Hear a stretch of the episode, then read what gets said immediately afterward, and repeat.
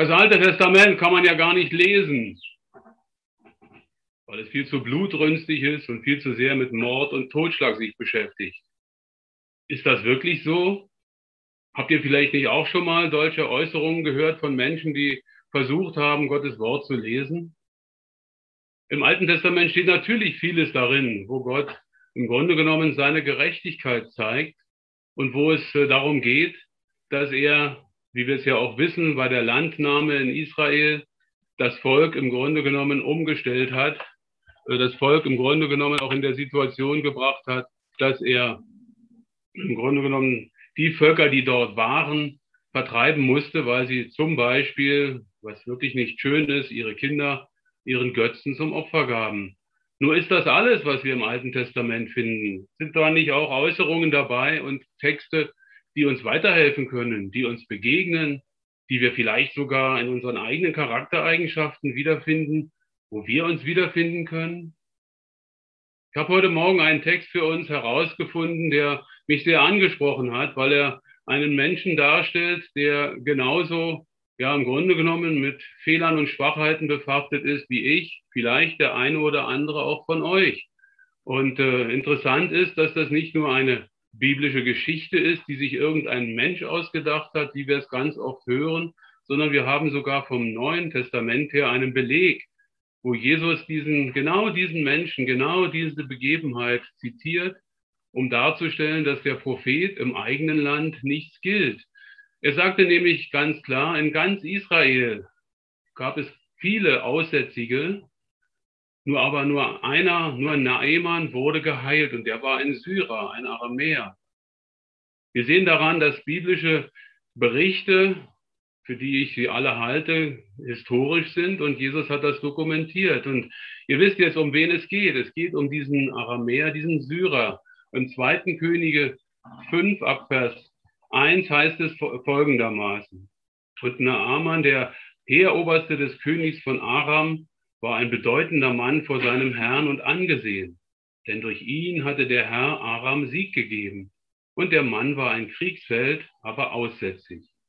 Und die Aramäer waren auf Raub ausgezogen und hatten aus dem Lande Israel ein junges Mädchen gefangen weggeführt. Und sie kam in den Dienst der Frau des Naaman. Und sie sprach zu ihrer Herrin, Ach, wäre doch mein Herr vor dem Propheten, der zu Samaria wohnt, dann würde er ihn von seinem Aussatz befreien. Ein Heeroberster, dem der Herr den Sieg gegeben hat über Israel. Wir sehen auch da schon dran, dass Gott in seiner Gerechtigkeit, in seinem Handeln im Grunde genommen nicht nur Heilige benutzt, sondern auch Menschen, die ihm im ersten Moment fernstehen, die aber letztendlich auf der Suche sind, so wie wir es auch aus dem Text heraus noch erfahren werden. Und dieser Naaman brachte aus dem, von einem Raubzug ein junges Mädchen mit, das er in den Dienst seiner Frau stellte. Und dieses junge Mädchen, ich habe mich versucht, in die Lage zu versetzen, wird sicherlich traurig gewesen sein, von der Heimat weg, weil es verschleppt worden ist. Und dann hört sie plötzlich, dass ihr Dienstherr Aussatz hat.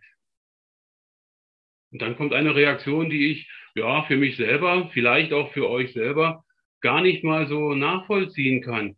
Sie macht sich keine, im Grunde um Verbitterung, sie ist nicht traurig über ihr Leid, sie zieht sich nicht runter durch ihr eigenes Mitleid und warum passiert mir das gerade? Nein, sie zweifelt fast schon daran, dass der Naaman praktisch, ja, zum Sterben verurteilt wäre, wenn der Aussatz nicht geheilt werden würde. Und es klingt so, so sehr traurig und so sehr mitfühlend, wenn sie sagt, ach, wäre doch mein Herr vor dem Propheten. Ich denke, das ist eine ganz, ganz wichtige Erkenntnis, die wir da herausziehen können, dass wir Mitleid haben, nicht mit uns selber. Natürlich auch ein Stück weit mit uns selber, aber nicht nur, sondern dass wir vielleicht in unserem Leid auch für andere zum Segen sein können. Dass wir anderen helfen können, indem wir sagen können, du, das, was du gerade schilderst, wie du im Grunde genommen leidest, wie es dir schlecht geht in deiner Krankheit oder in deiner sozialen Not, das habe ich ähnlich erlebt, wenn du vielleicht auch schon mal arbeitslos warst oder plötzlich Dinge erlebt hast, die dir gar nicht so gut gefallen, aber andererseits kannst du die anderen dann in den Arm nehmen, ihnen auch ein gewisses, in gewisser Weise Mut zu sprechen und helfen, dass sie über den Tellerrand, über den Berg der, des voll Kummer und voll Sorgen hinausschauen. Das hat dieses Mädchen gemacht, denn es hat ihn so motiviert, dass er im Grunde genommen, so heißt es weiter im Text, ab Vers 4 dann, folgendes Bericht, wird uns da berichtet. Und Naaman ging und berichtete es seinem Herrn und sprach, so und so hat das Mädchen geredet, das aus dem Lande Israel ist. Da sprach der König von Aram, geh, ziehe hin. Doch ist der König von Aram und ist der König von Israel, zu dem er geschickt wird, ich fasse das mal zusammen, die nächsten Verse, ist er wirklich der richtige Ansprechpartner? Naaman kommt mit Geschenken zu diesem König und er schickt ihn weg und sagt, was soll ich dich heilen? Bin ich Gott, dass ich dich heilen kann? Und in gewisser Weise hat er als menschlicher König ja recht. Er kann im Grunde genommen mit dem Kranken nichts anfangen. Doch der Prophet Elisa, der ja da war, hört davon und der sagt, lass ihn doch zu mir kommen. Ich will ihm zu erkennen geben, dass es einen Propheten in Israel gibt.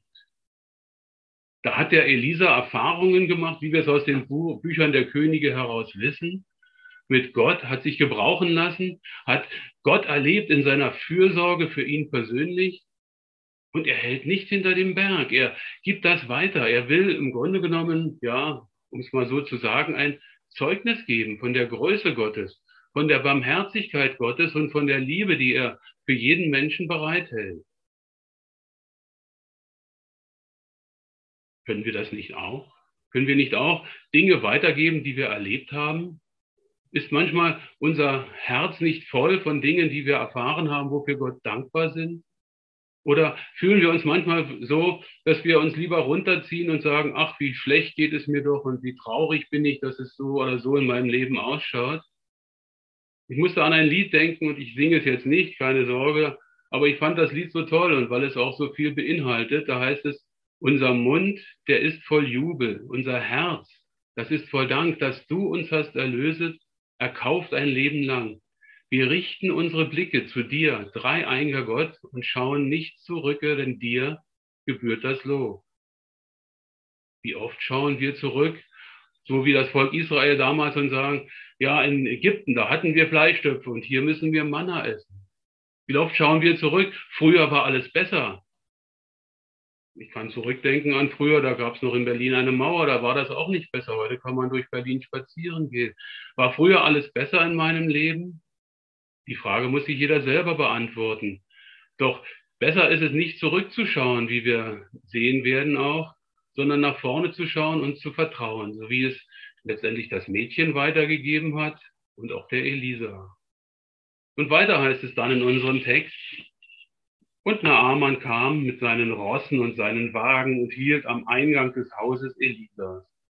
Und Elisa sandte einen Boten zu ihm und ließ ihm sagen, Gehe hin und bade dich siebenmal im Jordan, so wird dir dein Fleisch wiederhergestellt werden. Und du wirst rein sein.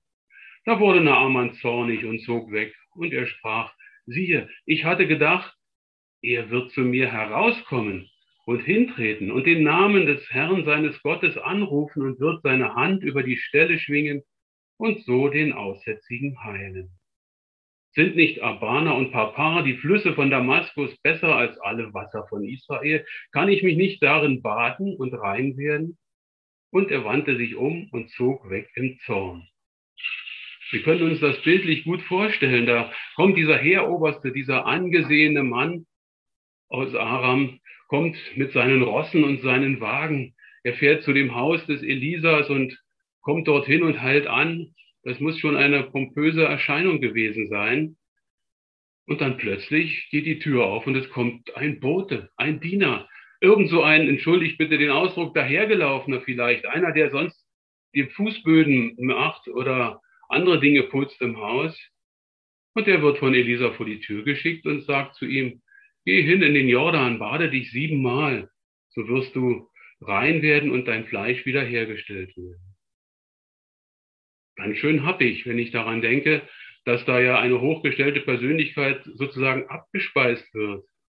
Und das bestätigt sich auch in unserem Text, dass Naaman sagt, dass er zorn, von Naaman gesagt wird, dass er zornig wird und dass im Grunde genommen seine Erwartung eine ganz andere war. Er hatte damit gerechnet, Elisa kommt persönlich. Elisa baut einen Altar vor ihm auf, er betet zu seinem Gott und lässt vielleicht Wolken oder Feuer vom Himmel scheinen oder sonst irgendetwas Gewaltiges tun. Und er wird dann in diesem Gebet ihn reinigen und heiligen und sein Fleisch wieder reinmachen. Die Erwartung des Naemann wurde nicht erfüllt. Weiß nicht, sind unsere Erwartungen manchmal auch schon so, dass sie nicht erfüllt werden? Gut, in unserem Gebetsleben haben wir vielleicht den einen oder anderen Wunsch, der sich nicht unbedingt mit dem Willen Gottes deckt, weil es vielleicht für uns noch nicht dran ist, das eine oder andere zu erhalten. Aber die Erwartungen zum Beispiel, die ich an mein Leben habe, was mir beruflich oder familiär passieren könnte, wie es weitergeht, auch mit den Kindern oder mit meiner Partnerschaft, all diese Erwartungen, die werden manchmal erfüllt und manchmal auch nicht. Und ich musste vor ein paar Tagen in der Vorbereitung der Predigt etwas erleben, was mich im Grunde genommen ja eigentlich vor mir selber hat traurig werden lassen, weil ich so mich so deppert verhalten habe. Wir haben die Angewohnheit von Zeit zu Zeit in einem äh, chinesischen Restaurant ein Essen zu bestellen, das wir dann hier zu Hause Mittag essen. Und ich hatte dann auf der Karte geschaut, habe gesagt, ach Mensch, ja, Hühnchen mit Currysoße, das mag ich, das ist schön habe gar nicht weitergelesen, habe dann bestellt und dann kam das Essen und wir packen alles aus und ich sehe vor mir ein tolles Essen, hatte die Vorstellung vorher gehabt, schnackiges Wokgemüse, so richtig herrlich zubereitet mit der Currysoße und dem Hühnchen dazu. Und ich mache die Packung auf und sehe nur Kartoffeln und Zwiebeln zum Preis. Und in dem Essen, das ich dann gegessen habe, habe ich gemerkt, wie so ein bisschen Wut und Ärger und Enttäuschung in mir aufstieg, weil ich ja die Erwartung halt nach einem ganz anderen Essen hatte. Und in dem Begriff, dort anzurufen und mich zu beschweren, soweit war ich gekommen in meiner falschen Erwartung, schaue ich auf der Karte nochmal nach und sehe in der zweiten Zeile Hühnchen mit Reis und Currysoße und Kartoffeln und Zwiebeln. Ich habe gesagt, gut, was bist du für ein Depp? Hast eine falsche Erwartung, aber ich fand das so passend, gerade jetzt in dem Gedankengang für die Predigt halt, das so mitzunehmen. Interessant ist an, dem, an den Aussagen hier in unserem Text aber auch noch, dass der Naaman ja mit seinem Prunkwagen und seinen Leuten unterwegs ist. Das heißt, er war von seinem Aussatz, von der, von der Krankheit her noch gar nicht am ganzen Körper befallen, sondern es wird hier erwähnt, dass er erwartet hat, dass der Prophet eine Hand über diese eine Stelle stellt. Das heißt, es war noch rechtzeitig für ihn da, dass er Gemeinschaft haben konnte. Gemeinschaft haben konnte mit den anderen, mit anderen wegziehen konnte. Denn je weiter die Krankheit fortschreitet, desto mehr müssen die Menschen isoliert und getrennt werden vom sozialen Umfeld. Und in dem, was da vorgegeben wird von Elisa, ist es ja so, dass er praktisch Gott verherrlichen wird. Wir finden diesen Hinweis siebenmal im Jordan. Nun könnte man ja sagen, ja, einmal, zweimal waschen reicht doch. Die Haut wird zu dünn, wenn wir zu oft duschen, haben wir früher immer gesagt. Aber diese siebenmal, die begegnet uns, oder sieben begegnet uns ja als Vollzahl in der Bibel an verschiedenen Stellen. Denken wir nur daran, in sieben Tagen hat Gott die Welt geschaffen. Oder das Volk Israel musste siebenmal um Jericho herumziehen, bevor die Mauern einstürzten. Wir finden es auch in, an vielen anderen Stellen. In der Offenbarung wird von sieben Leuchtern und sieben Geistern berichtet, aber auch von sieben Zorneschalen und sieben Siegeln. Das Buch mit sieben Siegeln zum Beispiel. Also Gott will verherrlicht werden durch eine ganz bestimmte Art und Weise in der Heilung. Und er geht sogar noch einen Schritt weiter in dem, was Elisa gesagt hat, dass das Fleisch wiederhergestellt wird. Also die körperliche Diskrepanz zwischen Gesundheit und Krankheit. Diese körperliche Krankheit wird behoben durch diesen Vorgang des Badens im Vertrauen auf Gottes Wirken. Gleichzeitig aber auch wird die soziale Trennung wiederhergestellt, denn Aussätzige mussten entgegenkommenden zurufen, unrein, unrein und wurden sozusagen aus der sozialen Gemeinschaft, aus dem gemeinsamen Erleben heraus isoliert. Und auch das wird wieder anders sein. Er wird rein sein. Er kann dann auch wiederum zu seiner Familie zurückziehen. Und trotzdem ist es so, dass nicht nur die Erwartungen beim Naaman enttäuscht wurden, denn er hatte ja sich selber gesagt, ich hatte gedacht, ich musste daran denken, dass es so diesen Spruch gibt, der Mensch denkt und Gott lenkt. Der Mensch dachte und Gott lachte. Jetzt stutzt nicht, Gott lacht. Es gibt eine Stelle in der, ich hatte da mal in einem Gespräch, wurde ich zurechtgewiesen, Gott lacht doch nicht über unsere Menschen, uns Menschen, sondern ich hatte dann in, in den Psalmen eine Aussage getroffen, Gott lacht wirklich, aber über die Gottlosen. Von daher war, die, war der Gedankengang vom Naaman doch schon so, dass er sehr enttäuscht war, was seine Erwartungen anbelangt. Aber er wird noch überheblicher. Er stellt seine Flüsse, die in Damaskus sind, über die Wasser von Israel. Und in seinem Zorn merkt er gar nicht, wie überheblich er da wird. Dass er sagt, alles andere, was wir haben, ist doch besser. Was ist denn schon in Israel so Gutes? Ist nicht manchmal auch in unserem mitteleuropäischen Denken von der Geschichte her das so ein bisschen auch der Gedanke, wir sind die, ja, das Gute, das Gute, das wir haben in Europa, das müssen wir doch den anderen Völkern mitteilen. Die ganze Kolonisationsgeschichte ist doch voll von Überheblichkeit der Menschen. Bis hin dazu, dass wir selbst auch in unserem Land einmal jemanden hatten, der die Aussage traf, am deutschen Wesen wird die Welt genesen. Seien wir nicht überheblich. Bei Gott zählen andere Maßstäbe, wenn es darum geht, die, die Wasser zu beurteilen oder die Möglichkeiten, die Gott hat, um zu heilen. Wie geht es weiter in unserem Text? Da heißt es ab Vers 13, da traten seine Diener zu ihm und sprachen, mein Vater, hätte der Prophet etwas Großes zu dir geredet, würdest du es nicht tun? Wie viel mehr, da er nur zu dir gesagt hat, bade dich und du wirst rein sein. Da stieg er hinab und tauchte sich im Jordan siebenmal unter nach dem Wort des Mannes Gottes. Da wurde sein Fleisch wieder wie das Fleisch eines jungen Knaben und er war rein. Und er kehrte zu dem Mann Gottes zurück und sein ganzer Zug, und er kam und trat vor ihn und sprach, siehe doch, ich erkenne, dass es auf der ganzen Erde keinen Gott gibt als nur in Israel. Nimm doch ein Geschenk von deinem Knecht. Wir müssen uns das vorstellen. Ein Heeroberster, der vor dem König einer der führenden Männer war, hört auf seine Diener hören wir manchmal auch in unserem Leben auf die Menschen, mit denen wir leben? Wissen wir als Eltern nicht manchmal alles besser als unsere Kinder? Oder hören wir als Männer immer auf unsere Frauen? Das, was die Diener ihm sagen, klingt sehr weise und ist es auch, denn er hätte ja auch Großes erwarten können oder zu tun haben müssen, einen Altar bauen oder eine Geldspende machen oder einen Tempel bauen. Einfach nur dieses ganz einfache Baden, das reicht, um rein zu sein. Ist denn nicht unser Evangelium noch manchmal auch verschrien als ein billiges Evangelium? Auch wir denken doch oftmals in unserer Zeit und hören das auch von vielen Christen oder auch an anderen Religionen. Wir müssen das tun. Ich muss heilig werden. Ich muss rein werden vor Gott. Ich muss ja Zeugnis geben. Ich bin gezwungen, in Anführungsstrichelchen, etwas zu leisten, um erstmal vor Gott ins Reine zu kommen und mit Gott ins Reine zu kommen. All das ist nicht notwendig. Glaube an den Herrn Jesus und du und dein Haus wird selig, so heißt es im Neuen Testament. Allein der Glaube, dass Gott sein Leben übergeben, im Grunde genommen reicht, um errettet zu werden, um ein neues Leben zu beginnen. Da muss nicht immer erst Feuer vom Himmel fallen oder etwas anderes geschehen. Es reicht, dass wir Gott erleben können, so wie er ist, in seiner Liebe und Barmherzigkeit, so wie es hier auch die Diener im Grunde genommen nicht anders ihrem Herrn sagen.